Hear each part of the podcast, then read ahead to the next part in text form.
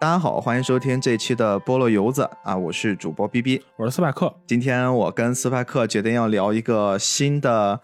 还挺有趣的电影。之前斯派克在跟我推荐的时候，我完全没有意识到这竟然是一部我已经看过的，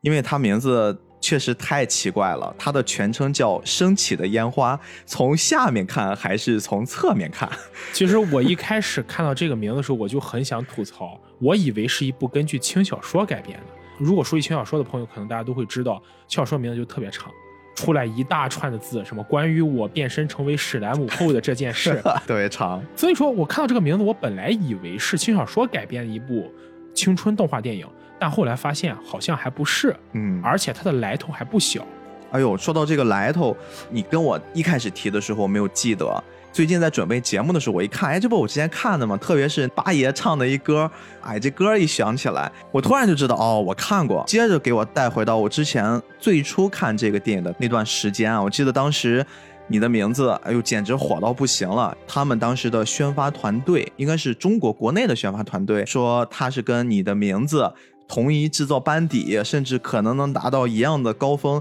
他们当时好像还用了一个宣传手段，什么当时跟你一起看你的名字的那个他啊，今年还会陪在你身边吗？就用这样的一种方式来勾引我，我真的觉得是勾引我去看这个片子。我不知道有多少人被这个宣传语给骗了哈，你们可以在评论区里面跟我说一下，看看有多少人中招。嗯，我反正我记得当时这个片子是在。一七年上的，当时我玩 B 站嘛，打开 B 站的首页，当时首页当然还没有今天这么先进哈，但是铺天盖地你都会看到各种宣传。我记得代理这部电影，我没记错的话是光线传媒，嗯，光线传媒花了好大好大的力气，当时甚至把给这部电影配音的广濑铃和金田将辉算是两个日星请来了。哎，这儿很有意思，他这次配音不是请了专业的配音演员。对，这里我还想专门说一下，这部片子其实跟咱俩之前聊过的。穿越时空的少女很像，没错。穿越时空少女本身也是一个没有用专业配音演员去配音的，而这一部其实也是，他们采用的是日本的那个真人明星，一个广濑铃和金田将辉两个人到国内做宣发，搞的这个气势就非常非常大。甚至当时还有一种传闻说，这个片子的宣发团队和他的制作团队是用的你的名字同班人马。那其实好像只有制片人是一个。所谓你的名字同一批团队，这个说法是空穴来风。真正跟你的名字能扯上关系的只有两点：一个是它同样是东宝公司发行的；第二点是《烟花》这部片子的外宣和策划是你的名字的外宣策划川村元气一手操办的。其实只有这两点能扯上关系。嗯，如果你真正去看这部电影，你会感觉从画风和整体的剧情体验，包括一些细节方面来看，跟你的名字完全就是是不一样的感受，完全不一样，可以说差异巨大。哎，咱这么一说，菠萝油子一些老听众，我估计啊，他们心里又开始泛起嘀咕了，说你们这个推荐语或者你们这个开头，跟我们之前做的有一些节目也有点像，就《生之行》。对，咱在聊《生之行》的时候，那时候我印象中好像我们也说。过啊，也是因为跟你的名字这部电影火了之后，然后呢，大家就开始用你的名字作为一些宣发和推广，结果呢，这个片子在国内又砸了。同样的啊，烟花这部片子在国内也砸了，但是跟生之行最大的区别是，生之行人国外的口碑非常好，只不过是在国内票房很差。但是烟花这个呢，在日本本土其实上映也不咋地。我们不能用啊，国内的观众没有品位啊。我觉得再说这话对中国的观众也有点不公平。所以说，其实今天我们来做这期节目呢。我们也不是来批判，也不是来给他洗白，而是我们希望能以我和斯派克两个普普通通的观众啊，看完这个片子之后的感受，来带着大家思考一个问题啊，就是这个片子到底是不是一部烂片儿？它是不是真的正如它的口碑和它最后的票房呈现的那个样子，它就是一部不咋地的片子啊？我们到了整个这期节目的结尾，咱们回过头来，大家再一起思考一下，我们看看能不能得出结论。啊，这个片子首先它历史真的还蛮久的，使劲往前倒是可以倒饬到一九九三年。那这儿其实不得不提一个我自己特别喜欢的导演岩井俊二。我相信很多国内的观众对于这个名字的熟知都是从他著名的大电影《情书》。哎，今年好像还院线重映了，是吧？对，很多人会称之为他是一个特别特别浪漫的。鬼才导演。哎，我不知道该用什么形容词去形容他。他曾经在一九九三年，就是还没有成为一个知名导演之前，曾经在电视上做了一个短片儿。其实他的原型就是我们现在看到的《烟花的故事》。后来因为在电视上播出，反响口碑都非常的不错，然后呢，重新又。把它变成了一个五十多分钟的类似电影的版本，在日本上映。那个是一九九五年的事儿了。这个时候，我其实是要提出的第一个问题就是：为什么同样的故事，真的是几乎同样的故事，在一九九五年的那个年代，就会让大家认为这是一部非常非常好的作品，而到了现在的今天，我们同样看到一段故事。我们会觉得这个故事会存在好多的问题，当然这个东西我觉得很难通过我们俩的口述来表达，只不过这是我当时看完这个片子之后产生的一种联想，真的没有多大的区别。刚刚跟斯外克在开始录音之前，我们还私下聊过呢。我说岩井俊二当时那个短片儿，哎，你看了吗？斯外克说看了，然后我们俩就会发现，在最开始，特别是几乎四分之一吧，前四分之一的部分，连分镜都一样。真人版的是什么样的角度跑出来的？然后动画版也是完全一样。呃，实际上对这部片子评价，当时在 B 站上我就看过很多知名的 UP 主会留言，在这部片子上线之前说啊，我们一定要去看烟花，烟花口碑吹爆。但看完之后就说，我真想回到看烟花之前，不想花这份冤枉钱。哎，用了故事一个梗啊。对，但实事求是的说，我个人的观点是，烟花这部片子它口碑低劣，最后出现一个断崖式下跌的第一个原因。就是他的宣发团队是出了问题的，嗯，因为他的宣宣发团队像光线传媒，他们用的是，呃，你的名字的接班人会重塑你的名字这种感动，也就是说想办法把烟花这部电影往你的名字身上捆绑，拉高了期待值，拉高了很大的期待值。当我们看完你的名字给他好评如潮的时候，我们会对这部片子抱以更大的希望，但发现他不满足我们希望时，我们就会对他，这可能就是一个算是心理学的一个效应吧。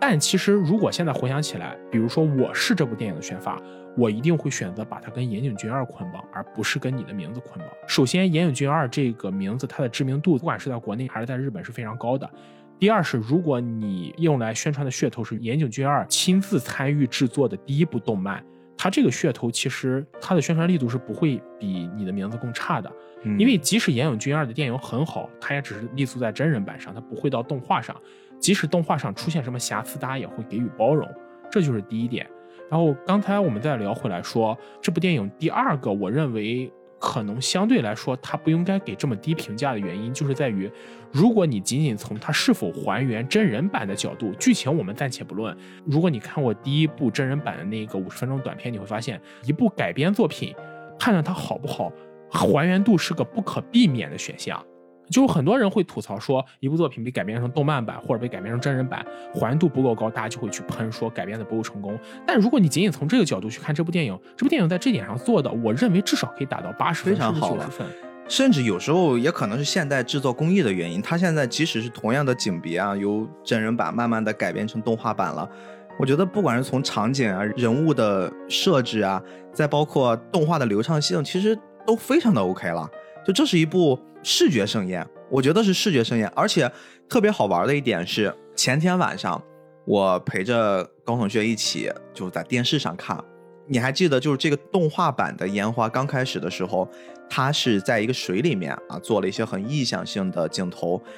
当时我就发现哪儿怪怪的。突然有一点感觉，就是首先它的清晰度非常高，然后呢，它整个是没有像电影一样，呃，二点三五比一的那种遮幅，它就是给你充满了所有的屏幕，你看的就是一个完完整整的十六比九的一个画幅的动画片儿，整个这种视觉冲击会非常的强。哎，我觉得这个片子在电视上看，甚至有可能给我产生一种是不是比电影院观感更好的假象，不管它的色彩度，它对于这些角色的细腻的把握，我觉得都是 OK 的。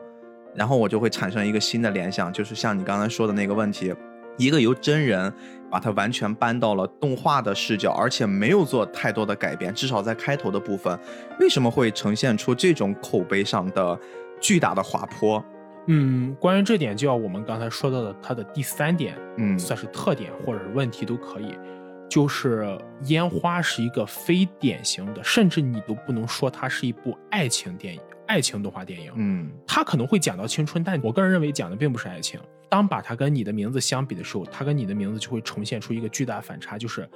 呃，我不知道逼哥你认不认可我这个观点？我认为你的名字是一部全年龄向无门槛的电影。啊，没错，这个话我甚至把它稍微翻译一下，他有时候会被人称为是新海诚老师在这么多部电影里面包含的深度最浅的一部。甚至可以这么说，新海诚老师在你的名字里没有去讨论很多就是所谓人生啦、哲学的命题。嗯虽然他其他电影中会很喜欢讨论这些，没，错，但你的名字仅仅就是讲了一个相对圆满，甚至最后都没有发刀片儿，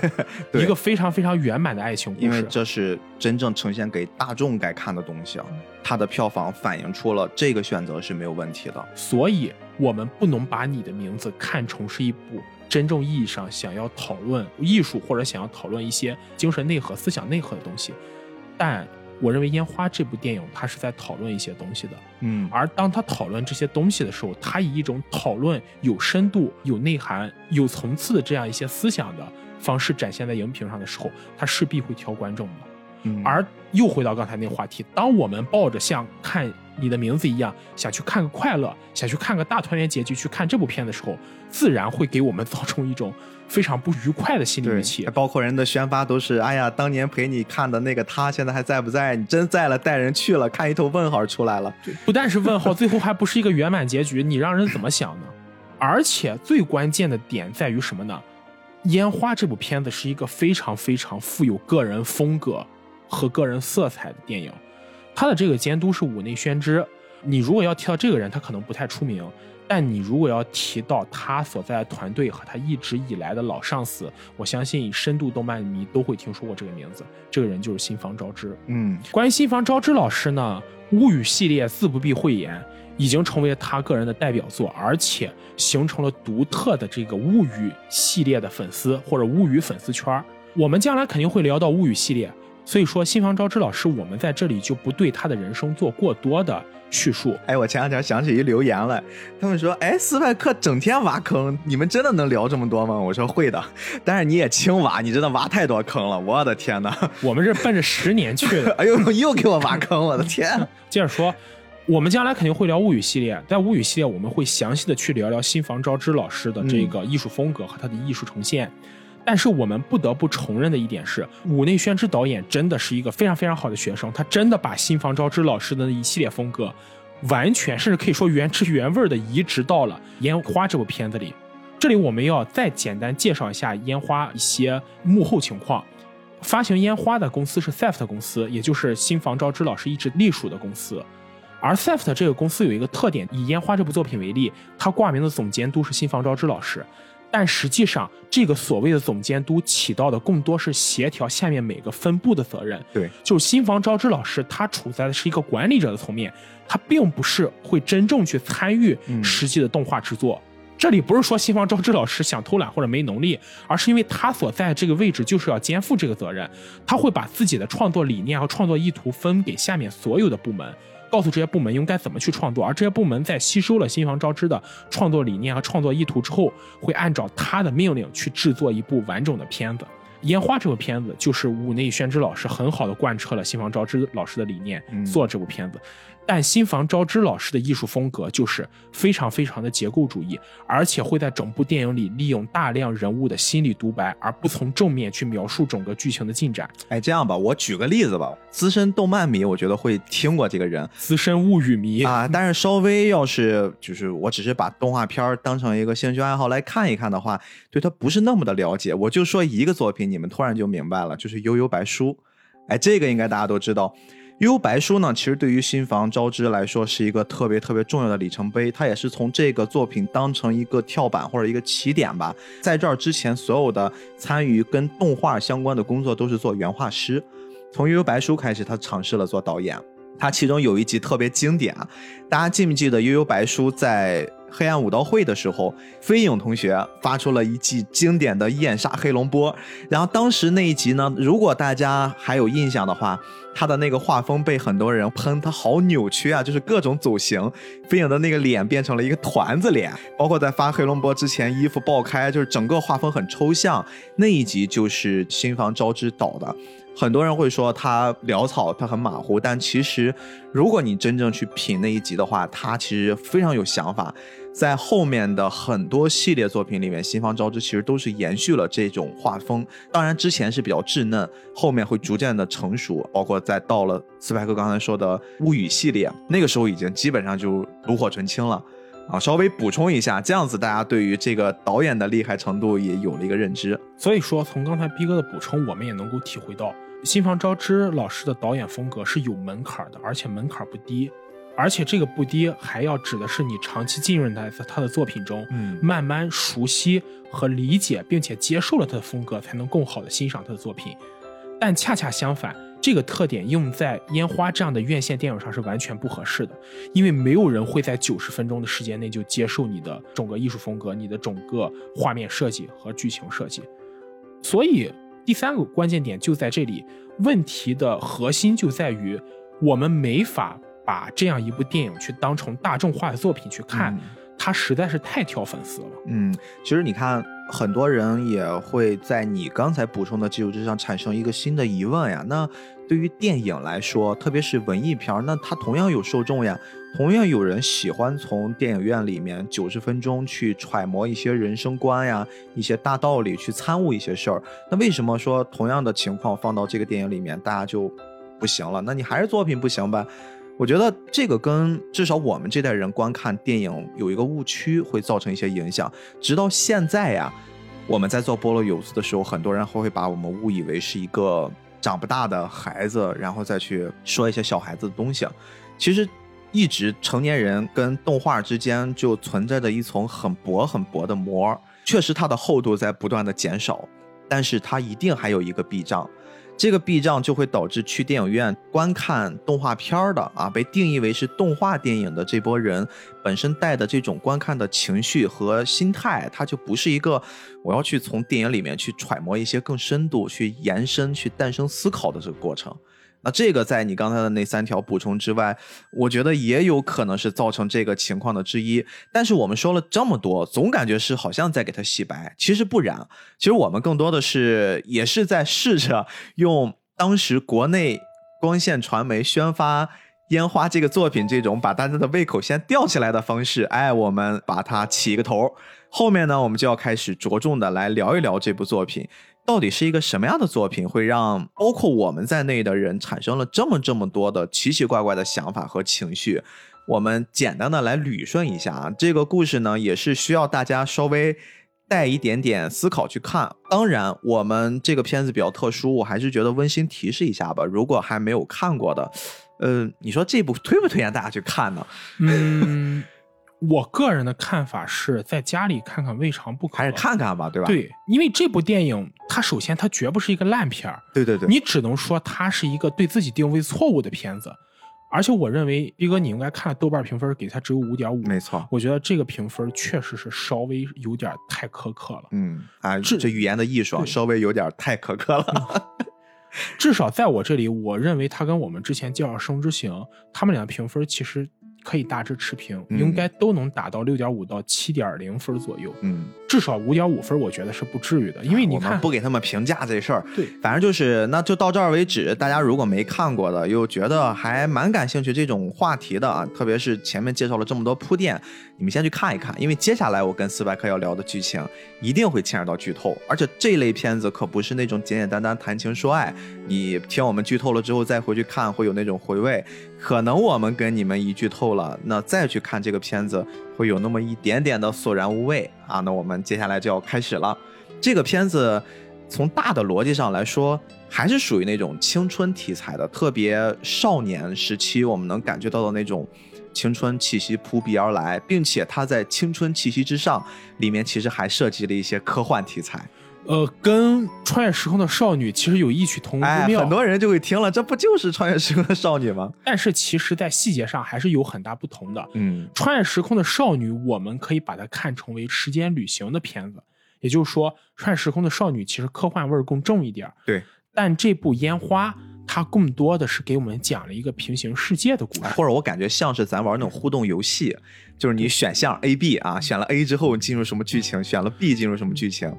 而在聊这部动画版之前，我们其实没法回避的就是它的真人版本，这两个我们一定要对比来聊。哎，我们就掺杂着说吧，掺杂着说。简单介绍一下哈，这个故事呢，其实大家主要要记住的就是三个角色，两个男孩儿，一个女孩儿。那他们都是在同一个班，都是初中的年纪。首先，先介绍一个小女孩儿吧。这个在片子一上来，大家会先看到一个真的还挺漂亮的，我挺吃这类二次元女孩儿的颜的，真的挺漂亮。怪不得你喜欢那个《遗葬》里面的女主角。哎，对，很像，她叫奈莎啊，我们就简单的叫奈莎吧，大家先大概记一记，她是一个什么样子的呢？你们可以脑袋里面稍微幻想一下，她是有一头深红色的头发，长发，然后呢身材非常的哇塞，穿着超短裙儿，而且非常非常漂亮的。这个小女孩的家庭条件有一点点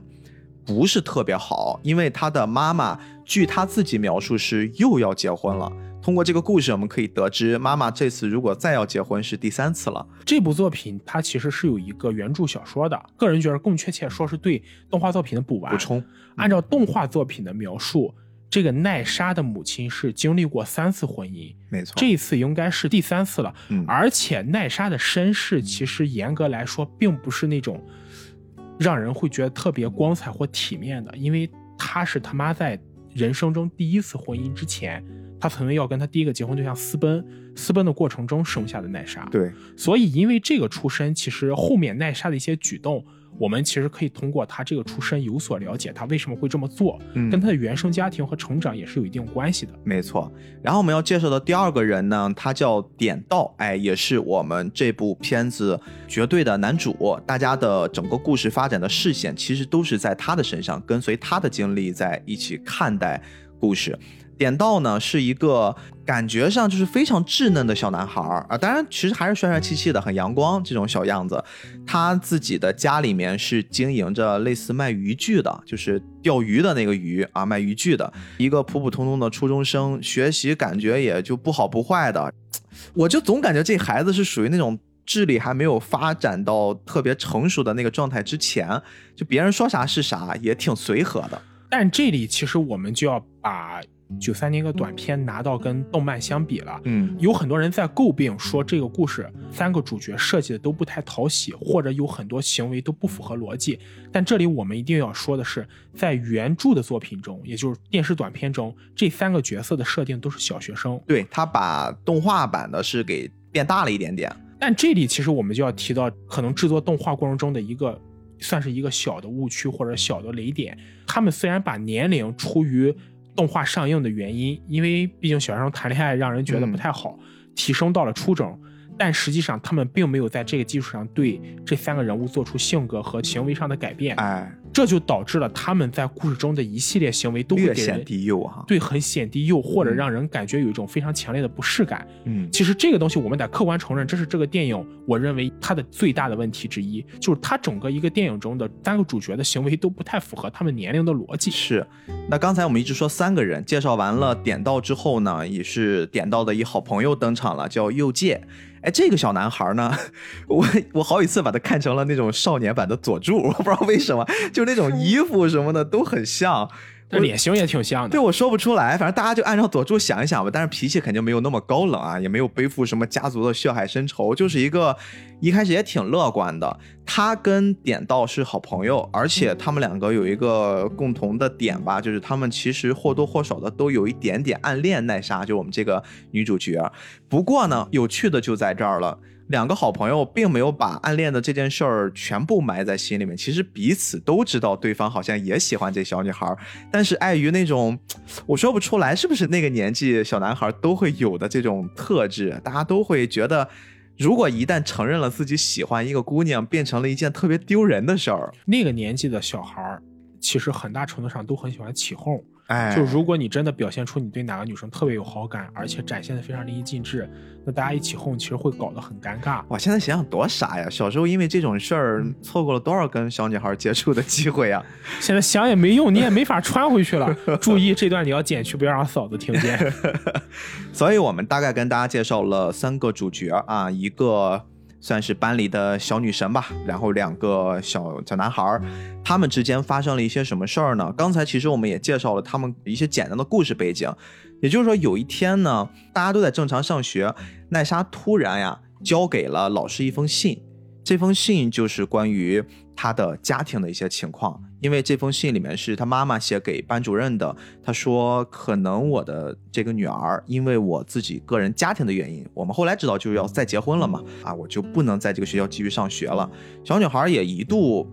不只是因为这事儿，我觉得包括整个家庭其他的原因，搞得她闷闷不乐的。把这封信交给了老师之后，对她来说，她会在这个学校有诸多的不舍和留恋。当然，两个年轻的小男孩，他们是完全不知道背后会发生了这么多事儿，他们还是在依旧处于那种，哎，你喜欢你就去追他呀，你喜欢你就告诉他呀，两个人就争来争去的。有一天，两个人就。一起留下来打扫卫生，哎，注意，他们日本打扫卫生特别好玩，学校的范围可大了。我们之前留下打扫卫生，顶多就是教室擦擦黑板、扫扫地，或者是把卫生区打扫一下。哎，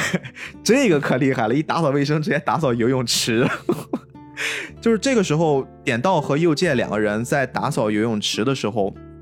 他们会发现，在游泳池另一边，奈莎其实早就一个人躺在那儿了。非常好看，因为也穿着泳衣嘛，少女的那种身材。哎，我觉得这儿可能也是从电影短片变成了动画短片的时候，年龄层次提高了有一点点，反倒是好处。因为他其实真正想表现的是真正少年在一开始看到刚刚发育或者说正在发育期的少女的那种状态，既害羞我又好奇，而且一定程度上有一点点性懵懂，会充满了那种向往。两个人都同时看到了奈莎躺在游泳池的边上，而且那个动作也是完全复刻了九五版电影的那个状态啊！少女的一条腿伸进了水里，然后呢，另外就整个身体平躺在泳池的边上，然后呢，两个人就看得出神。这个时候，右介在动画里面啊，只有在动画里面给他塑造了一个人设，特别好笑，就是他一看到了自己喜欢的姑娘就想拉屎，他就说：“我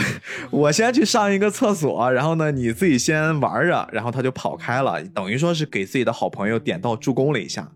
点到就慢慢的摸索到了少女的旁边，也不知道该怎么跟人打招呼呀，就问了一些有的没的，最后呢，又有一个助攻的神器，一个小蜻蜓。就落在了奈莎的脸上，然后他就以此为契机说：“哎，你脸上落了个蜻蜓。”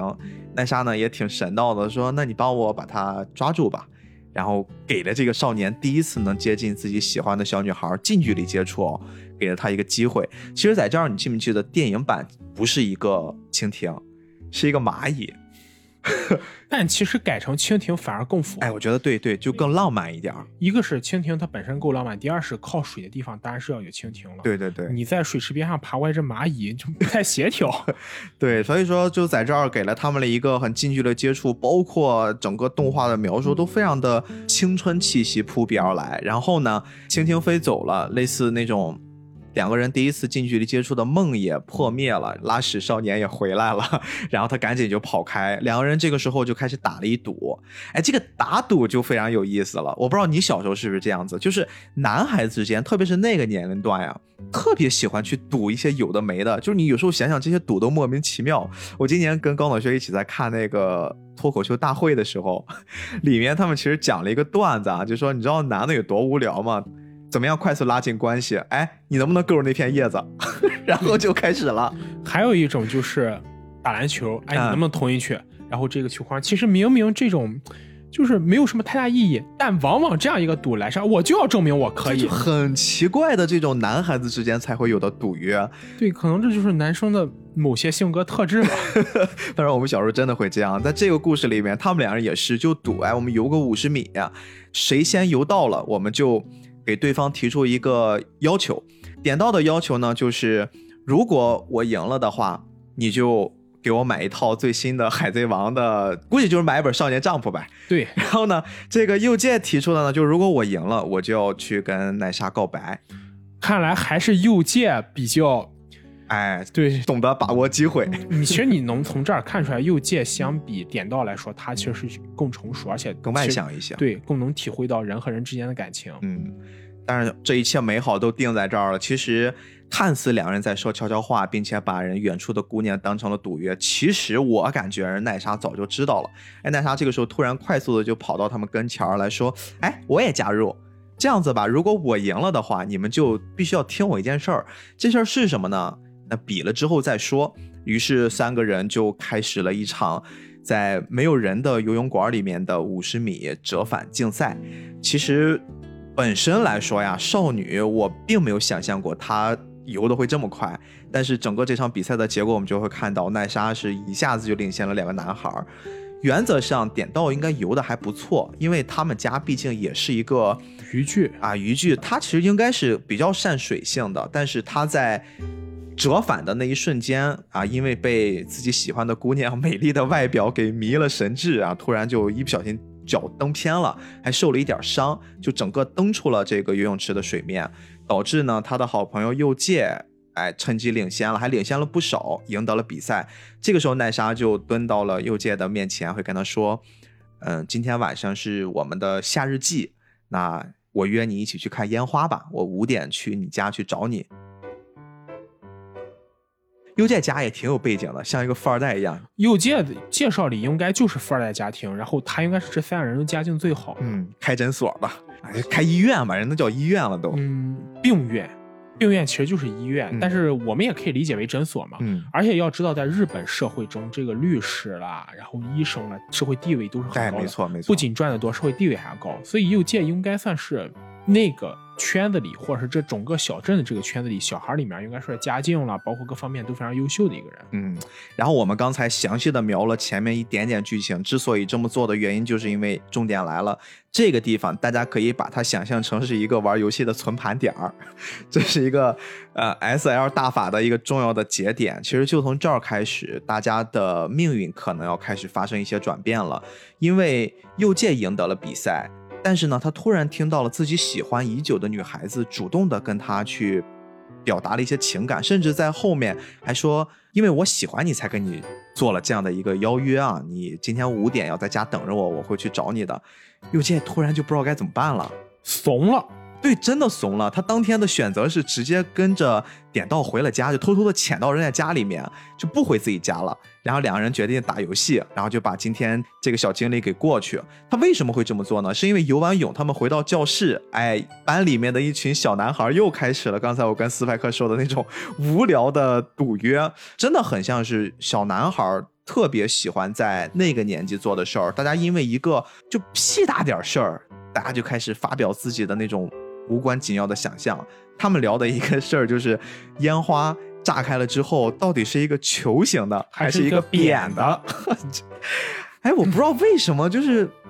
为什么会有这样的一种奇怪的想法？我倒不是说去笑话这些小朋友的那种天真烂漫的傻傻的状态，因为我小时候也会经常会赌一些这种很奇怪的事儿。我觉得可能就是因为年纪小，所以对世界的认知，包括对其他一些东西是有向往，或者是有自己内心的一个衡量标准的。嗯，而且小孩子的话，求知欲其实要更强。没错，他们就想找各种方式去验证自己的这个想法是正确的。而且还有一个很重要的点是，小孩子都想长大。他们想要用这种方式来证明自己是成年人，尤其是你想，当他们打下一个赌，这个赌实现的时候，他们会不会觉得这又是自己证明自己是大人？对，会有一种获得感。对，其实说到这里，我倒觉得右界拒绝奈莎的邀约，反而是更正常的举动。你想想看，你长期喜欢一个姑娘，突然对你表达了她也很喜欢你，你最先感到的一定不是惊喜，而是错愕。就我配吗？对，你会，而且这个时候你会感到更多是患得患失。她这么喜欢我，她居然喜欢我，但是我真的可以喜欢她吗？或者她喜欢我是真的吗？还是只是唬一唬我，跟我开玩笑呢？就当这种前后矛盾的心理在脑海中交织的时候，人最先做出的判断一定不是进一步，而是会退一步，或者说这种退一步本身就是退到自己的舒适区，让自己能够更好的用自己的常识去衡量问题。我稍微差一点话题啊，就是回到。我自己身上，我不知道你是不是这个状态。咱们从生理性上来说的话，女生确实发育会比男生更快一点儿。这个在咱们之前节目也聊过啊。我记得小学的时候，小学、初中左右，女孩普遍都会比男孩更高一点点，更强壮一点点。而且，甚至是在智力发育上，女生似乎也比男生会更快的发育，他们会显得更聪明、更懂事儿，甚至更成熟一些。我是真的印象中，我小时候，因为每个男孩其实都会有自己喜欢的女孩啊，我又作为一个男孩，我又不知道女孩是怎么想的，所以我只能说我自己的视角，我会特别害怕那些跟喜欢的女孩就过于亲近，因为。我自己的真实感受是在喜欢的女孩面前，你如果显得自己很幼稚，显得自己像是一个比她还不成熟的小朋友，你会一定程度上离这个你喜欢的人会越来越远。就这是一个很矛盾的东西啊，就是越近反倒是让你觉得你离他越远了。最近流行一句话也可以解释这个关键，就是患得患失。你总想把你最完美的一面展现在你喜欢人面前，我倒觉得这点并不是小男生才有的惯例。其实你包括今天。哪怕大学生或是大学毕业了之后，很多人可能谈了很长一段时间恋爱都没有走入婚姻的殿堂。为什么？可能就是因为他觉得自己还没有到那种非常完美，能够展现在自己喜欢人面前的程度。嗯，而且我觉得还有一个点，就是因为女生发育快嘛。一个我不知道你有没有这种经历，就是刚上初中的时候，你会发现班里最高的都是女生。哎，对对对，就是男生会显得更矮一点。我记得我们当时上初中时候，我们班里最高的那个女生是比我高了一个头。嗯，就这个时候，你哪怕面对你真正喜欢的女孩子，你是会有一种油然而生的自卑的。她从身高上都可以碾压你。哎，这个作品里面就是女孩比男孩都高。对，我觉得这个细节设计的其实非常非常的细微和生动，非常棒。嗯，就她连身高都可以碾压你，更不用说什么对人发育的成熟、人性格的成熟和什么学习成绩之类的。那这个时候你去面对你喜欢的。女孩，你是没有什么自信心，哎，天然会有一种自卑，所以说你也得理解这两个男孩他们在接下来做的一些举动。特别是我们顺着这个故事来聊的话，此刻的右介已经被很多人骂的就怂成马了，他整个人就躲在点到家里面，甚至都不敢回家。他明知道已经跟自己喜欢的女孩约到了五点，后来他们是觉得，那我还是哎面子上得过得去。我首先不能承认啊，不能告诉你们奈莎跟我私下做了什么约定。但是呢，我还要表现出我一定要跟讲哥们儿义气，哥们儿也约好了晚上一起去看烟花的，而且他们当时提的这个烟花的想法，怎么证明圆的还是扁的这件事儿，他们用了一个 还挺漂亮的辩证思维啊。那你都是在正面去看，我们都会集中在一个区域看，那当然我们看不出圆的扁的。他们就想到，哎，我绕过那个传统观看礼花的区域，来到一个塔的边上，一个灯塔，哎，一个灯塔这儿。这个灯塔这儿呢，那我首先跟那个位置发生了偏移。这个时候，如果我还是看到是一个圆的话，那就代表的是它就不是个扁的了，对吧？扁的其实它是相当于是一个平面的思维嘛。如果我现在把它换了一个视角，变成立体思维了，它还是一个圆，那就代表是圆的。大家本来要约定放烟花的那个点，大家就到灯塔那儿集合的。还记得今天在游泳比赛的时候点到的脚受伤了吗？其实右介突然发现了，他就说：“哎，你这种情况，我建议你还是先去医院看一看吧，先休息休息，去我家里面看看。顺便啊，你如果你看到了奈莎的话，你跟他说，说我今天就不去跟他赴约了。”哎，说了一句给人点到弄得还莫名其妙的，什么玩意儿？为什么要？在医院里面就跟他说这话，结果等他真到了，稍微简单的处理一下，发现并没有大碍。哎，真的发现奈莎穿着非常漂亮的和服，就是日本的小女孩在夏日季看烟花的时候都会换上非常漂亮的和服，然后可能约上自己喜欢的男孩子一起去看一看。他发现奈莎特别乖巧的在那儿一直等。其实点到心里也明白，他稍微看看现在的情况，再结合今天右介跟他说的话，他就会说，嗯，右介说他不来了。嗯，奈莎有一点点出乎意料，但也并没有想象中那么的不甘心。也就是傲视嘛？他就走了。很多人会去讨论这部片子里奈莎喜欢的到底是右介还是点到。其实从这个细节我们就可以看出来，至少可以判断奈莎并不喜欢右介。嗯，并不是那么喜欢，并不是那么喜欢右介。很简单，如果他真的非常喜欢右介。他一定会在跟右介约好之后，又得到了右介不来的这个消息，他会很失落，对，会有失落感。但奈莎是没有表现出这种感觉的，所以这部片子里，至少我们可以判断奈莎跟右介他没有那种特别深厚的友情。没错，对。而且在原著的小说中还提到了一个细节，这里我我也不知道该不该推荐大家去看原著小说，但是如果你想更深入了解片子里的一些故事的话，其实你去看原著会补完你很多疑惑。在原著小说里是提到过，奈莎的父亲跟点到的父亲是生父，老相识，老相识还是高中校友，嗯还是同学的，两人都好像很喜欢冲浪，是吧？都很喜欢冲浪。所以这点也就是说，奈莎在来到这个镇子之前，或者来到这个镇子之后，她第一个认识的人应该是点道，其实也算是那种发小青梅竹马了。，对。嗯，所以这点其实也能够解释为什么奈莎会在右界和点道之间这样来回徘徊，而不是别人。也就是说，奈莎跟点到两个人其实也是老相识。没错。其实他们在发生了这一切之后呢，奈莎就一个人就先从医院离开了。离开的时候，他手里推了一个大行李箱。啊，这个行李箱里面，事后我们知道装满了各种日常用品，对，还有啊化妆品之类的。对，很明显就是要离家出走嘛，因为那家庭对他来说不太想继续在家里待着了。点到就像小跟屁虫一样跟在后面。他们本身有一搭没一搭的在回家的路上聊着天儿，其实点到也不知道该跟人聊啥，特别他心里其实也喜欢这姑娘，你知道，刚刚我们也剖析了一下，自我剖析了一下小男孩的心情。呃，奈莎其实突然说出了一个还挺让我就是哎呦一下的那种话语，她说：“你知道吗？如果今天游泳比赛你赢了的话，我会约你的，我会跟你一起去看烟花。”可能这句话对点到来说是一个还挺重要的刺激点。我们刚才也说了，就在游泳的那一刻是有一个存盘点儿的，他会明显的知道哦，在那一刻对我来说可能是一个我人生还蛮重要的节点。但是这一切发生的非常快，奈莎在说完这句话之后，两人简单一聊就回家了。接着就发生了很惨烈的一件事，就他突然疯狂的跑了出来，然后呢一边跑一边大叫，因为他的妈妈在后面抓他，应该是不希望女儿能离开自己。其实作为一个母亲的角度，我们是可以理解这件事儿的，就把女儿从点到的面前生生的给拽了回去。电影版中是有这段情节的，但是电影版中到这段情节为止，其实就已经非常靠后了，基本上要嗯，一半儿吧，差不多。一半。对我们这里要说的就是，在电影版中，这个情节之后的故事是非常连贯的，嗯，没有产生过就是像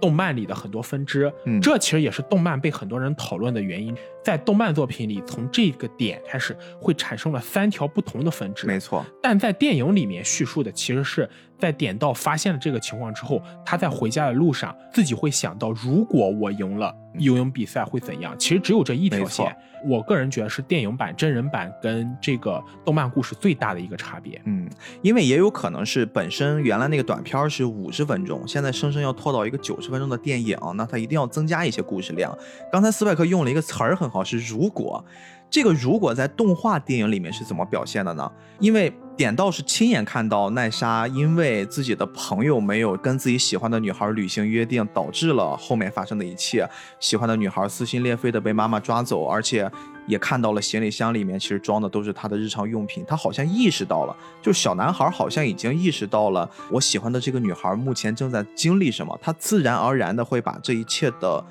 过错都会归咎在右介身上。刚好这个时候呢，右介跟他其他的朋友们，因为本身兄弟们都约好了要一起走的，但是发现少了点到这个人，大家又决定窝回头来来找他。在奈莎家门口，大家撞了个照面。点到非常生气，就一锤打在了右介脸上，然后两人一顿暴锤。其实我有种感觉，就是小孩儿没有搞特别清楚事情那种冲动，他不是说很理性的，因为怎么样，所以我要怎么样，而是一种我就是被情绪给冲上去了，我把这个怒气发泄在了一个我所看到的发泄口上。他们其实没有办法找到问题的关键在找不到哪里，他们只能用自己对于这件事情的看法和非常非常单一嗯和封闭的角度去看。可能在点到眼里，就是如果你右介当时来履行承诺，可能他妈就不会来找他了。对但事实是，这个时候奈莎拿了这么多东西，很明显是想自己出去旅行，逃离这个家庭的。无论谁来做，其实都会被他妈妈抓住的。嗯，但是这其实也不妨碍接下来故事的发展，就是点到和右介打的这一场。但是这点反而会恰恰认为是非常非常写实的一点，嗯因为中学生或小孩子们他们就会这么想，他们就是很直线条的，一件事情一定有原因，一定有结果，原因只有一个，结果也只有一个。那结果就是两人打完了，镰刀觉得还是不爽，哎，他突然想起来，奈莎呀，在之前手里面一直握着一个很晶莹剔透的玻璃球，哎，对这个玻璃球其实在动画里面做的还挺漂亮的，我觉得如果出了真实的这种手办，可以大家买一个收藏一下。这小玻璃球呢，现在正好从奈莎的那些大行李里面就落到了点到的手里面，点到就非常生气的啊，向小智投出了精灵球一模一样的动作，朝着远处就丢了出去，结果歪打正着的，哎，这个故事从这儿开始变成了科幻片儿。哎，其实这个部分也是只有动画版才有的。对，真人版是没有的。就像嗯刚才我们说过，真人版的演绎是这样的：点到在发现这一系列，包括奈莎被母亲带走，嗯走在路上也打了，也打了，但是这个时候点到想的是，如果我在游泳比赛中成功了会怎么样？然后故事就会转直接过去了直。接过去到点到在游泳比赛里成功，嗯然后第一个存盘点儿。第一个存盘点儿，但是真人版里只有这一个存盘点儿，也嗯只有这一条路。对对对。只有在动漫版里是有着很多不同的分支的。然后我们的故事呢，其实也是这样子，就点到丢出了精灵球，然后他们也回到了当时游泳比赛的那个时间段儿。点到呢，这个时候他应该是带着过去的记忆的，回来了之后呢，他就正常的游泳，因为凭他的实力，一定是会比自己小伙伴游得更快的。那他就变成了在这个世界里面成功的赢下了游泳比赛，而且得到了奈莎的表白，并约好在五点的时候，啊，又来到他家，两人一起去看烟花。嗯，就整个故事大的主线没有变，只不过角色变了啊，从自己的好朋友变成自己了。换人了。哎，但是其实 右介还是在放学来到了他家里面，两人还是在点到的家里打游戏。后来点到就发现奈莎来了。真的就按照约定来找他了。这个时候，小男孩就开始进入了一个青少年才会有的两难选择：是要兄弟还是要女人？当然，点到这还是毫不留情的选择了。啊，对对对，他就后来觉得，哎，对不起兄弟，我还是得跟小女孩先走，骑着自行车就带着自己喜欢的姑娘就上路了。所谓兄弟如蜈蚣的手足，姑娘如过冬的衣服。哎，我这儿调侃啊，调侃。对，但是故事是真的是这样子，点到带着奈莎骑着自行车就跑了，甚至都没有目的，他们都不知道该去哪儿。然后呢，两人就一直跑呀跑呀，跑了好远。后来是来到了一个火车站，哎，这个该叫火车站还是一个叫什么轻轨站？这个东西其实就是我们很好理解，就是日本的新干线，因为日本的新干线哦修了几乎日本所有地区，但是日本一般把这个东西叫做电车，因为它是靠电力来驱动的嘛。哦，所以应该叫电车，或者以我们来说的话，我们用我们自己话说，可能就是轻轨吧。反正来到一车站啊，准备等车。他们为什么要等车呢？是因为奈莎跟他说了，我就是想离开这儿，我想跟你私奔，哎，这个时候点到还说了一个特别好玩的事儿，他说啊，私奔，说那不就是离家出走吗？奶茶说离家出走多难听呀，你太 low 了，我们这叫私奔。然后他就说，那如果我们俩因为这事儿活不下去了怎么办？奶茶说。这叫殉情，你知道吗？他会用一个特别小孩子视角去讲一些大人的话，就是我们在看的时候会觉得还是一群小孩子在说这种话，但是其实对于那个时候的点到而言，哇，这个小女孩格外的成熟，对就他会更加凸显自己的那种不成熟，那种很像是在自己喜欢的女孩面前畏畏缩缩、束手束脚的状态。而且这个时候还有一个细节，你会发现奈莎画上了成年人的妆，嗯穿上了成年人的衣服。就两个人甚至已经开始想，我们如果真的离开了我们的家，我们该怎么生存？关于奈莎穿上成年人的衣服，化成年人的妆，这里我之前看到过一个解释，我觉得还蛮有道理的。你不能否认奈莎对点到的确是有那种朦胧的感情，也确实是有好感。但在这个评论里，他是认为奈莎的出走，与其说是为了跟点到体验一把这种对情感的追求，倒不如说奈莎是想通过离家出走或者私奔这个方式来证明自己是一个成年人。嗯他是在期待一个在自己家庭中得不到的这样一种尊重，或者期待一个想要快点成长起来、逃离开他原有的家庭这么一个方式，所以他会想要去尝试画上成年人的妆，去穿上成年人的衣服，通过这种外部的仪式感来对自己内心达到一个平衡。嗯，所以，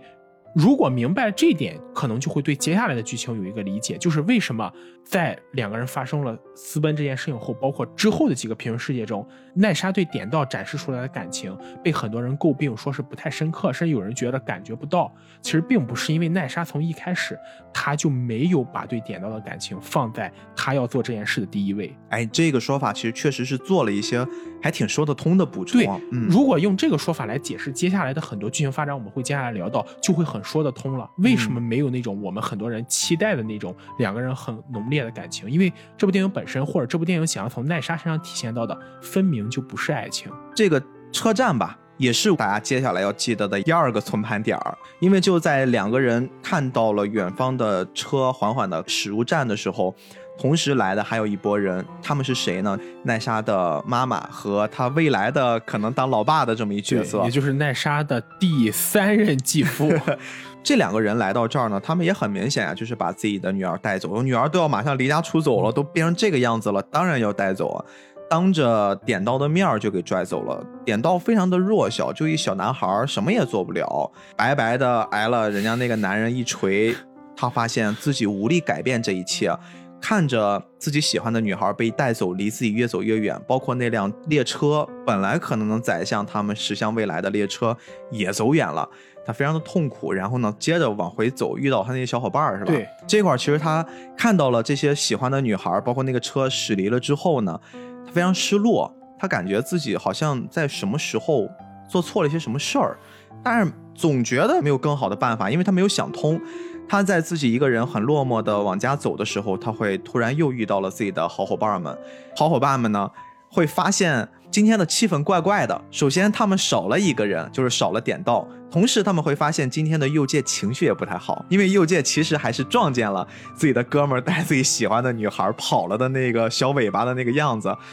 都不爽。所以说，兄弟们这次在大晚上呢再次相见呢，就气氛特别怪。但是大家还是觉得我们应该按照约定去到那个灯塔那儿去看一看。然后他们就一路呀磕磕绊绊的，很辛苦爬到了那个灯塔。啊，走上去之后，刚好遇到了在放烟花的那个瞬间，他们就开始期待自己在白天去争论的那个答案到底是什么，烟花到底是圆的还是扁的。其实这这个细节是一个非常好的引导，或是暗示一个很好的伏笔，因为在。点到眼里看到烟花和其他人眼里看到烟花是不一样的。没错，点到眼里看到烟花是一个非常怪异和奇特的行为。哎，这个时候烟花一爆炸，我们就感觉，哎，我看 B 站有个弹幕特别好笑，你知道吗？说这是哪位道长在渡劫？对，它是一个完全扁的，但是向四周放射状散开的那种图形，就是一个非常扭曲的状态，就像两个扇子一样。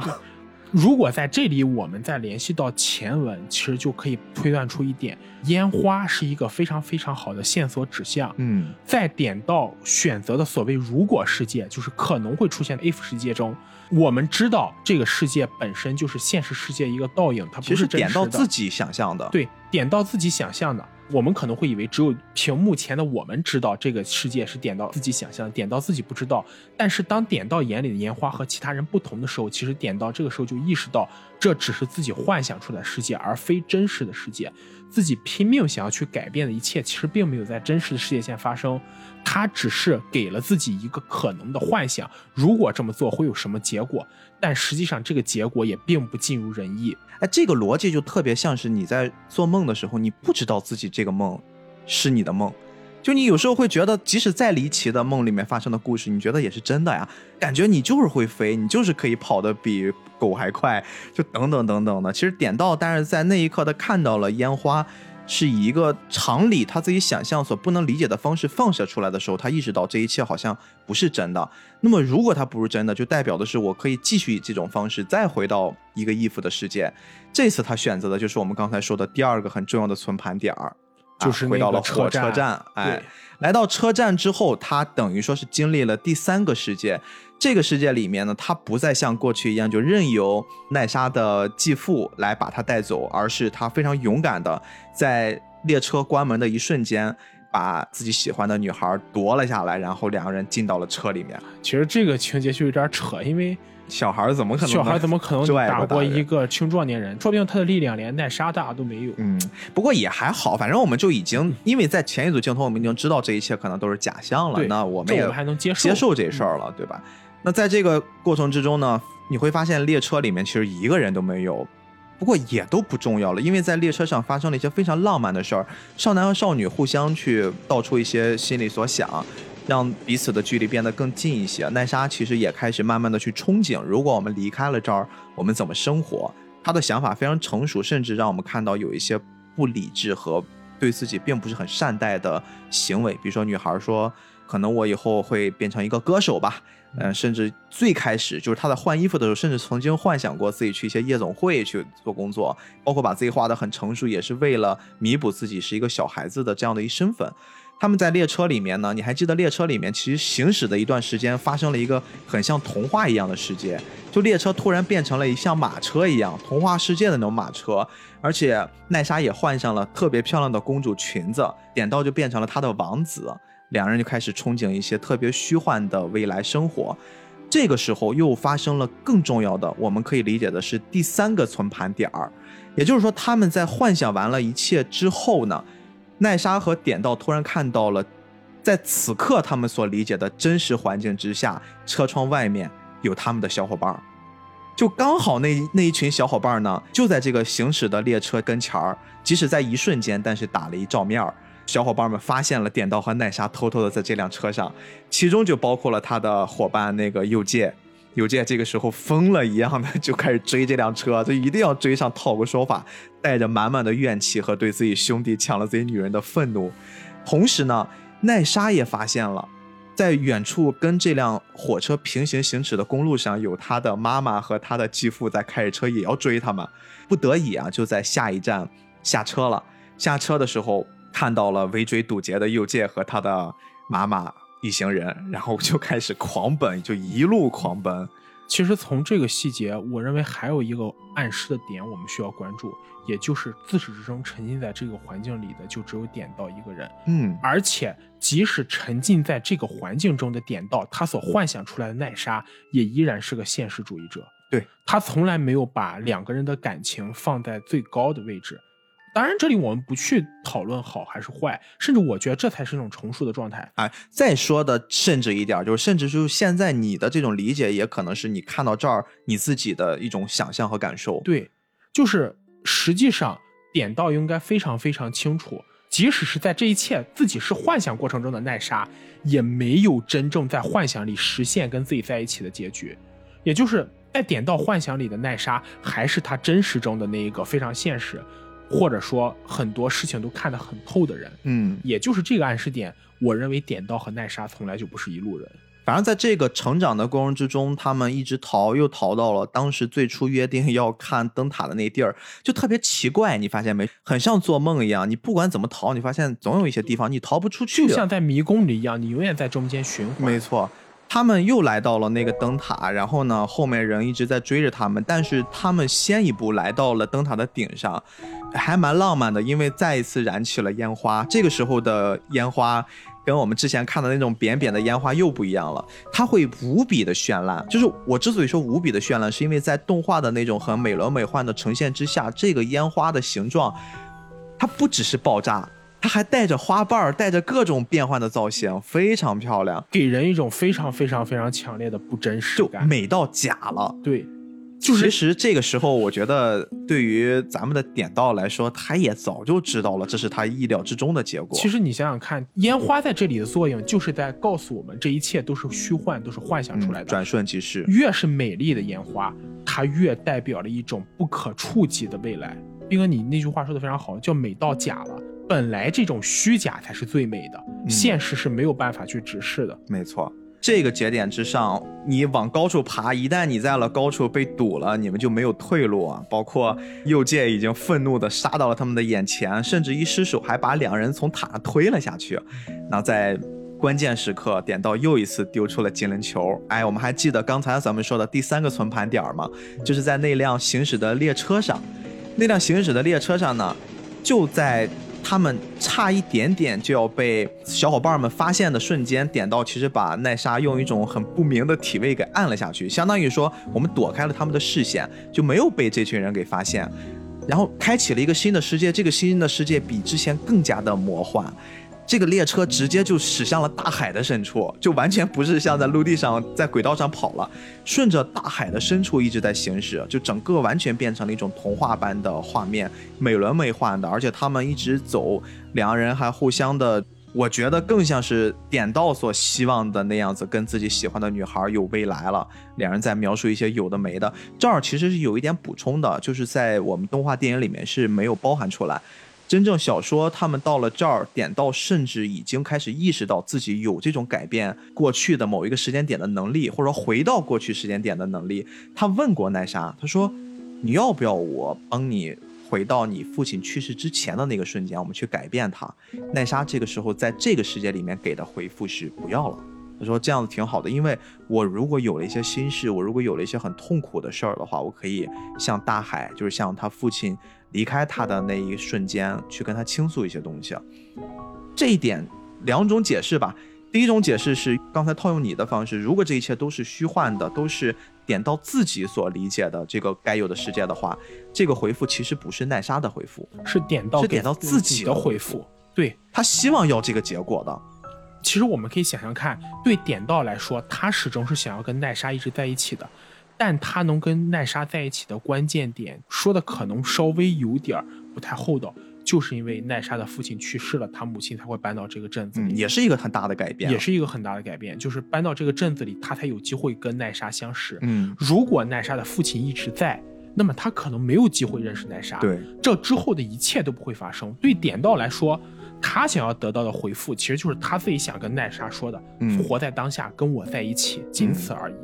另一个层面呢，我觉得也是，如果咱们刨除这是点到了世界这种说法的话，那其实更加的能证明奈莎的思维逻辑是比点到还是成熟很多的。奈莎自始至终，她都是一个现实主义者。这个现实主义不是一个贬义词，嗯而是奈莎清楚自己的情感在哪里。就比如我们刚才说到，她在右界和点到两人中间，她更加喜欢点到。她清楚的知道自己为什么会喜欢点到，一方面是因为家里之前就认识的原因，算是青梅竹马；另一方面，她也会很欣赏点到身上一些活力。嗯，但奈莎自己也非常清楚，这种喜欢仅仅是喜欢，甚至比喜欢还要低一阶，是一个好感。而一个好感是没有办法支持两个人最终走到一起的。所以在这块儿，我们两种解释，我觉得可能有第三种吧，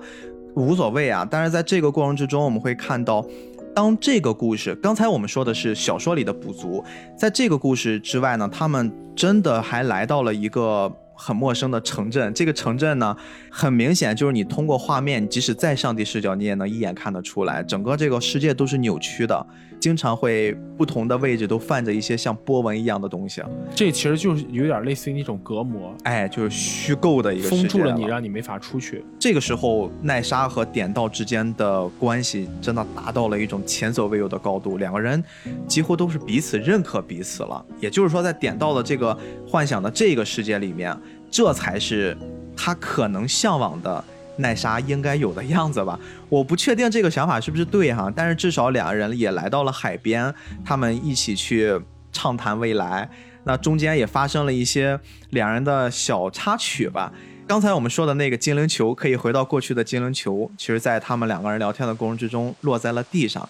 被一个呃恰好今天该放礼花的一个我们说醉汉，一个大叔叔，大叔，哎，这个大叔给捡到了，他以为是一个礼花弹，他就放到了他的那个放烟花的炮筒里面，然后啪就把那个精灵球打上了天空，爆炸了。非常神奇、非常漂亮的爆炸，然后炸出了一颗巨大的水晶。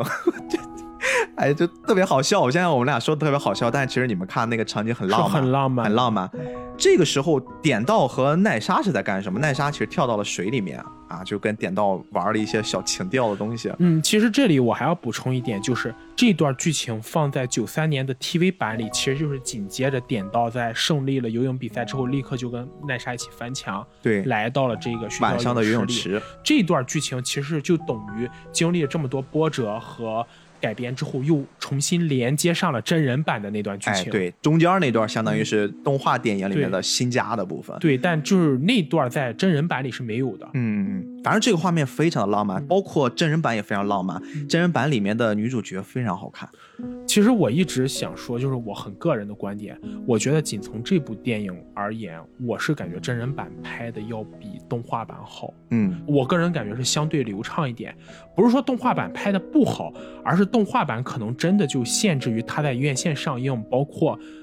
嗯，可能也是制作周期的原因，因为你去看这部电影的制作周期其实蛮短的，是，不管是岩井俊二也好，新房招之也好，这些名导非常优秀的老师，他们都没有一个很好的磨合期。说到九三年那个真人版是岩井俊二老师一路自己指导下来的，相对来说是更具个人风格，整体节奏也很流畅，没有很多特别说让人感觉到比较无法理解的硬伤。主要是这是他的早期作品，你知道，所有的导演的早期作品可能呈现方面是很稚嫩的，但是一定是他花了最多心思。最精雕细琢、投入最大精力的一部作品。那你要这么说，那就要提《情书》了。《情书》其实是他真正成了之后，《情书》在这部片子之后，《情书》在这部片子之后吗？这部片子比《情书》还要早。这样。所以说，这个片子你们可以想象，真正的呃岩井俊二花费了多少心思在上面。啊，我们刚刚又说到了那个动画版里面啊，随着一个巨大的烟花在天上炸开之后。出现了一个大水晶啊，这个水晶逐渐的像积攒能量一样爆炸，变成了非常非常非常多片像碎掉的玻璃一样的这种晶状体，然后缓缓的落下。随着镜头的深入，我们会发现每一片碎片的晶状体上面其实都承载着一个故事。这个故事是谁看到的，那就代表的是他看到的无数种可能。比如说在点到看到的里面有他跟奈莎。不同的存盘点儿之下，或者不同的选择之下，两人相处的白天、中午、晚上奔跑啊、嬉戏打闹，各种各样的都有。那在奈莎的视角之下，甚至在右界的视角之下，大家都能看到各种各样的不同的结局。这其实才是我们说的那个精灵球，那个 if 球，它所诞生的本来的那个样子，就是它本身其实就包含着人生中无数种可能。我们都说过，如果怎么样就好了。其实那些如果都蕴含在这里面。这个时候，我们看着天空中纷纷落下的那些碎片，点到呢，伸手抓到了其中的一片，这也应该是他最想要的一种结果吧。我觉得或许是可以这样去理解他。他看到了那片结果像印的样子，可能也给自己鼓足了勇气，然后就缓缓地走向了已经先下水的奈莎，跟他一起跳了下去，然后两人在水下完成了一个。青少年的接吻，哎，你知道这个接吻还有人吐槽呢，就是影响早恋什么的。我不知道你怎么看这事儿。我的初恋其实也是在他们那个年纪，我觉得是一种很干净的、很浪漫的东西，就不应该冠以那种颜色去看它。就是还是那句话，作为成年人，对很多事情其实应该你经历了很多事情之后，你反而应该去看淡，因为你本身也经历过那个时代，你应该最清楚。我说的这个，你就是指这么评价那些人，不是说比哥你哈。就我想说的是，这些评价的人自己也经历过青少年时代，也应该很清楚那个时代感情到底是怎么样的。如果你一定要用现代的这种有色眼镜，或者去用自己非常龌龊的心理去夹杂在那个时候，做出一些肆意的评判的话，那么只能证明你本身的思维方式或者你的很多理念也是很肮脏的。那个画面，如果大家感兴趣，去找一找，单独截下来当一个竞争、当桌面，都一点不为过，非常非常的浪漫，而且你看不出任何情色方面的东西。这一点稍微延展一下，我不知道大家在那个年代是什么样的想法，就是我处于他们那个年代，对于爱情的懵懂，或者对于异性的好奇和好感。真的是非常的干净，就是我完全没法带任何现在的眼光，因为现在我觉得任何一种眼光去看我之前的那种对于这件事儿的看法都是污秽的，都是带有一些色彩的。只有那个年代，你去看到你所认为的最美好的爱情，甚至你连爱是什么都还不懂，你只是有一种悸动、好感、好感。那个时候你会发现，男孩和女孩在一起的时候。可能哈，我们是知道接吻这概念了，但是可能接吻已经代表一切了，就这是最高级的表达我对你的喜欢的礼仪了，而且是最难的一种境界。我们如果真的按照咱们现在的这套理解放到这个故事，我们从头到尾回顾一下，这些不管第一个节点、第二个节点还是第三个节点，这些后面发生的所有的事情，其实奈莎跟点到他们自始至终都在一起，但是你会发现整个这个故事在表现的时候，男孩和女孩之间永远都保持着一种距离。如果讲道理来说的话，点到明明可以在自己的世界里面肆意妄为。我说的再夸张一点点哈，我不知道你做没做过过类似春梦的这种梦啊，有一点点不好意思，但是我可以跟你分享。如果你是一个 就是正常的人，如果你恰好做过的话，你会发现梦里面你明明有时候会知道这是梦了，你知道你做了一些苟且之事了。原本可以这么做，因为你不用去受现在的法律和道德的约束。但是你会发现在梦里面，你控制不了自己，你可能还是会做一些很正人君子的。我之前有一次跟你简单说过，忘记哪次讨论节目了。我说我曾经梦过跟一个女明星，但是最后也只是我们俩相敬如宾。嗯，其实这就是刚才我们说的非常非常纯粹的东西。不管是在那个年代也好，我一直认为，人如果真的喜欢一样事物或者一个人，这种喜欢永远都是最宝贵、最真实的。嗯它中间不夹杂任何东西，而且在其他人眼里看来那些所谓肮脏、污秽、污浊的东西，对于自己来说反而是完全不可能去想的。嗯，有句话怎么说来着？叫你所看到的东西就是你自己心里想到的东西。嗯如果你看到的就是一个非常单纯、非常简单、非常纯洁的这么一个事物，那么你心里也是这样子。我觉得我们一定要避免用自己的这种角度去衡量一些自己可能没有办法去真正切身体会的东西，或者我们以前可能会切身体会，但现在已经忘记了，因为你毕竟不是这个人，你也不会是存在这种空间里的一员。哎，我现在突然觉得，咱上学的时候老师给咱说的那句话，其实真的是一个很有大道理的一句很朴实的话，就是老师说管好你自己。我跟你说，如果人人都能管好自己吧，这个社会会变得很好。这句话我相信咱每一个上学的时候老师都跟我们说过，管好你自己。直到今天为止，我最喜欢的一句话其实就是“己所不欲，勿施于人”嘛。嗯，就你自己都觉得不太好的事情，你就不要强加在别人身上，先把自己做好了最重要。anyway，反正这个故事我觉得到这儿基本也接近尾声了。嗯我们会看到，随着那个大的水晶球破碎啊，大家都看到了自己的各种如果。包括在我们主人公之外的几个小朋友，他们也大声的向天空喊出了自己喜欢的人，有的喜欢自己的班主任啊，像我们刚才说的点到的好朋友右介也大声的喊出了自己喜欢奈莎，因为这个事儿在他之前一直是压抑着的，他自己一直不好意思向世界去表白。更夸张的是，你还记得在点到右介他们那个小男孩帮里面，还有一个高高瘦瘦的戴眼镜的一小男孩吗？就那个小男孩，其实一直在他们这个队伍里面，像是个小透明人，当然也是有一点点就是参与度的这么一角色。他也大声的喊出了说：“奈莎，我也喜欢你。”然后所有人都懵了，就因为对于点到和右键来说，是他们的喜欢是能表现出来的，别人能看出来，但是他们自己不说破。别人就默认哦，好行，你说不喜欢就不喜欢吧。就这个小男孩是完全就没有人能想象得到，他竟然也会暗恋奈莎。其实仔细想想也说得通，奈莎应该就是小时候上学班花嘛班花那种，嗯谁或多或少都会会喜欢有点对对好感。所以在无数种如果之下，大家都勇敢的选择了一种自己最适合的如果。我觉得这也是一个很好的结果。当然，随着梦的打碎，大家又回到了现实生活之中。呃，奈莎跟点到最后的一句话就是：“我不知道我们下次什么时候可以再相见啊。”这句话非常有深意，不管是说。你把它套到梦境里面的那个环境，还是套到现实中他们的环境，这句话其实都对于两个人之间产生了一种像一条线一样牵扯的他们。当然，这个线会拉多长，什么时候会收缩，这都是像这个电影结尾一样给我们展开了一个敞开式的话题。当然，这个电影的结尾也是非常多人诟病的。这个敞开式的结局营造的就是在一个课堂上，老师在点名，每个人都点到了，但是最后点到。最后点名点到点到这个同学的时候，发现他没有在教室里面。那至于他去哪儿了，没有任何交代，故事就在这儿戛然而止。整个这个故事给我们呈现到此刻为止，绝大多数的弹幕上是问号，绝大多数在电影院的人看到这儿也是那股无名之火燃了起来。我不知道你到底要告诉我什么。好是好在呢，在这个时候响起了八爷的音乐。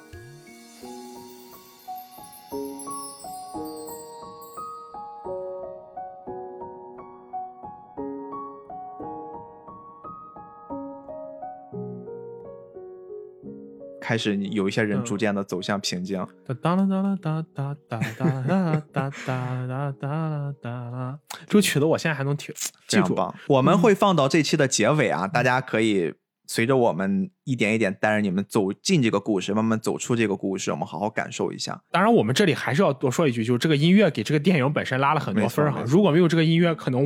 五点五分都达不到。嗯但这里一定要说一下的就是，对于这部电影来说，它本身的这个节奏感，包括它想呈现的东西，它的的确确是那种就是九十分钟时间内会让人感觉稍微有点太紧凑。嗯，或者说吧，对在电影院观赏的观众来说，这九十分钟时间内，其实它没法足以支撑他们去了解整个故事，因为整个故事其实你会看到，从它 if 世界，就是这个如果世界拍的就挺意识流的，就非常意识流非常意识流，而且就是非常非常的西方招之，它里面用了大量内心的独白，包括语言来呈现，而没有通过外部环境去解释或者分析这个作品本身要表达的东西。所以就是我们也不能指责观众对这部作品本身有什么不太好的看法，因为事实是这部作品确实有这种瑕疵。但还是那句话，这种作品我们还是不该把它跟你的名字这种作品相比较，本身就是想给我们一个思考。或者我个人更喜欢把它跟我们之前聊过的穿越时空的少女做比较。嗯，如果说穿越时空的少女表达的核心思想是等待的话，那么这部作品我愿意用选择两个字来给它下最后的定义。这部作品就是在不同路线上的选择，决定了不同人想要走的不同路。当你选择之后，你的未来就已经确定了。在你做出选择那一刻，你握有的才是自己真正的人生。嗯，司法刚刚说了，九十分钟对于这个片子来说有一些过于紧了。嗯其实还有一种声音，也是我自己想表达，就是九十分钟对于这个片子来说又过于的松了。但是呢，我们俩虽然现在呈现了两种完全不同的表达，其实我们说的是一件事儿。对，松是在于哪儿呢？我认为的松是在于它本身的故事是五十分钟，我们怎样用一个五十分钟可以把故事讲通的逻辑放到一部九十分钟的节目里面去呈现，所以中间才会插了非常非常多我们调侃的精灵球啊，这个 if 球展示出来的不同的世界，这个不同的世界，你说它多余吗？其实我把这些东西去掉，那原来人家五十分钟一样可以讲好这个故事，一样可以讲得非常的漂亮。你只不过是给观众层面造成了我们随着男主点到选择了更多的可能性，经历了他如果在那个时候不是这个选择是那个选择就好了。我们才能看到了后面这么这么多的故事，结局虽然都是一样的，所以说这个松也是松在这儿。但是不管是松是紧，我们其实刚才你提到的那个选择，也就是说我们一直在聊的那个如果啊，如果也好，选择也好，反而产生了一种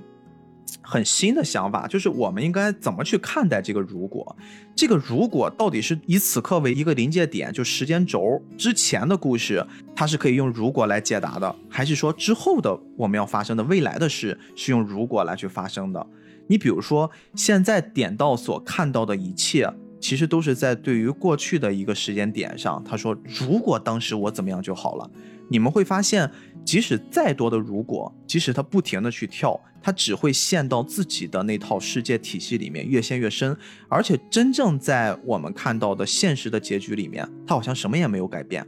现实的结局其实就是他输了游泳那个结局。对，而且他自己喜欢的女孩也真的就离开他了。对，没有任何的改变。那我们就不得不想，未来会不会有如果？如果未来有如果，那个如果我们是不是可以去改变它？如果你这么说的话，这部片子就得拍成《盗梦空间》了哎，就。非常的有意思啊！这个观点，你想想，如果我们把这个 if 的世界定在了未来，它不再着眼于过去了。我现在想的是，如果在未来，我点到再见到奈莎的时候，不管我们是二十岁、三十岁，甚至是八十岁，我们都老的不行了，再相见的时候，我就要紧紧的拥抱你，我跟你说我喜欢你，我等了你一生的时间。那这个如果是他可以改变的，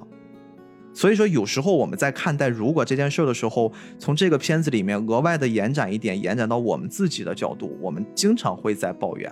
在当时我要是怎么样就好了啊。有时候可能是开玩笑哈啊，你看当时呢，你就选了这个人跟他搞对象，跟他结婚，你选了这个工作啊，你当时的时候报报考学校的时候，我为什么选的是这个学校而不是那个学校？我们有太多的如果了，但是你都知道。啊，现在我们会自己劝自己，啊斯派克别说那么多如果了，没用啊，有什么用呢？抓住当下才是最好的如果。现在你做好的每一个选择，其实也已经成定局了。未来的选择，那个才是你真的可以选的。当你接下来要遇到的什么事儿的时候，你才是有选择性的。虽然冥冥之中听起来好像是在说了一堆屁话，但是真的是我自己在做这件事儿的有一个 还蛮大的感受。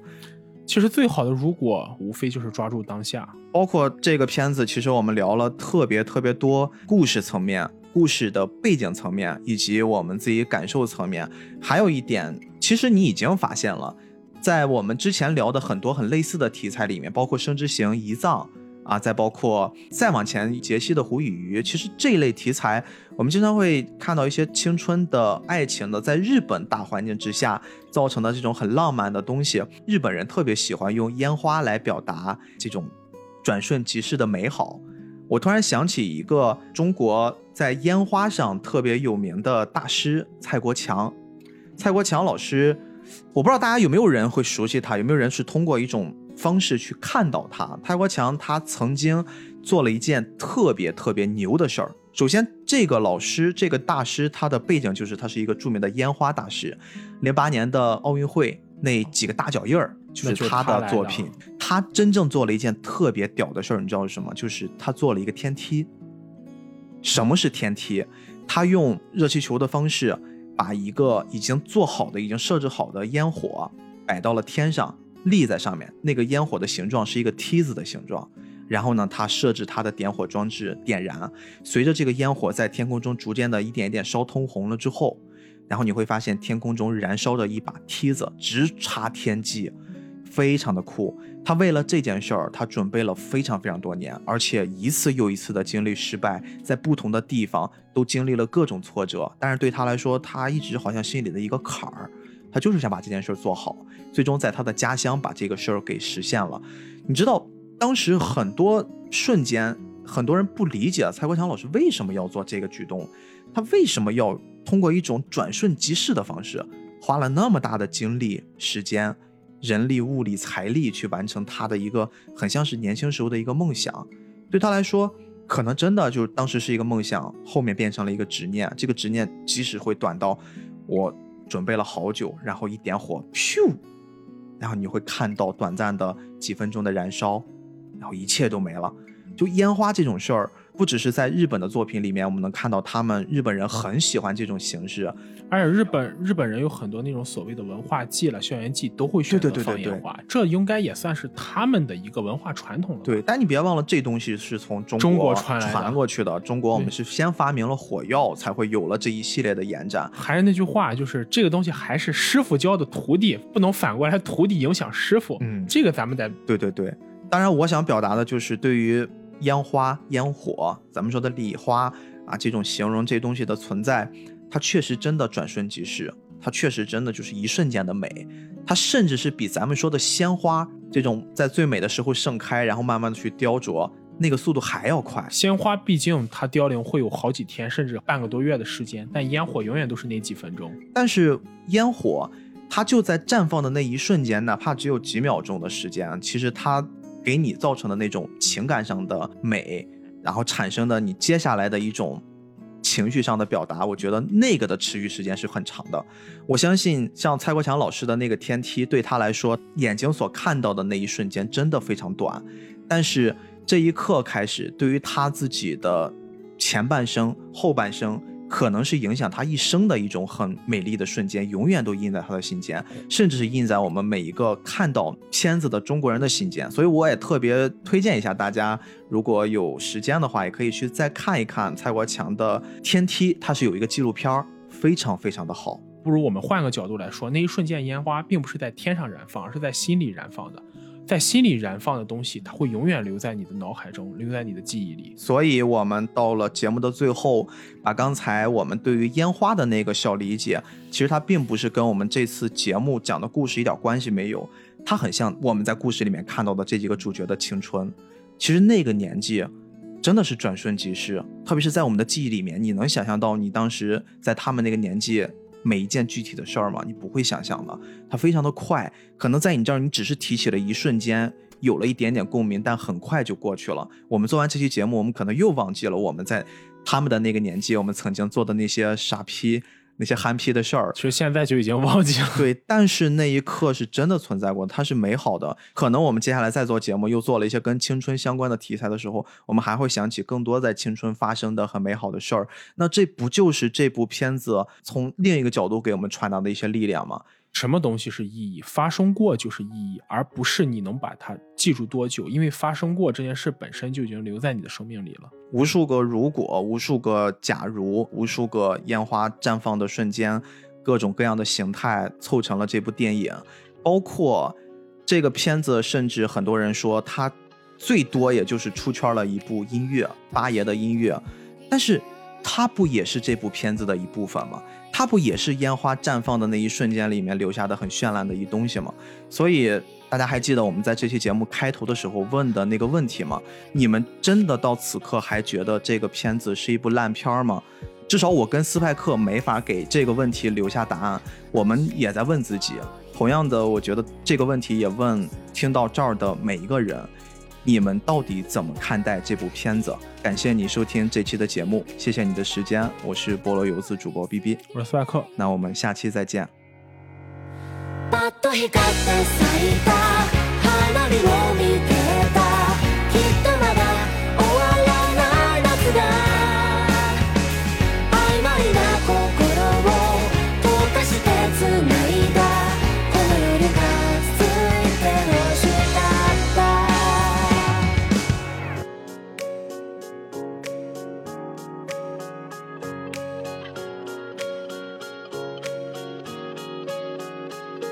あと何度君と同じ花火を見られるかなって笑う顔に何ができるだろうか。傷つくこと喜ぶことを繰り返す波と浄土。焦燥最終列車の音。何度でも言葉にして君を呼ぶよ。波の選びもう一度。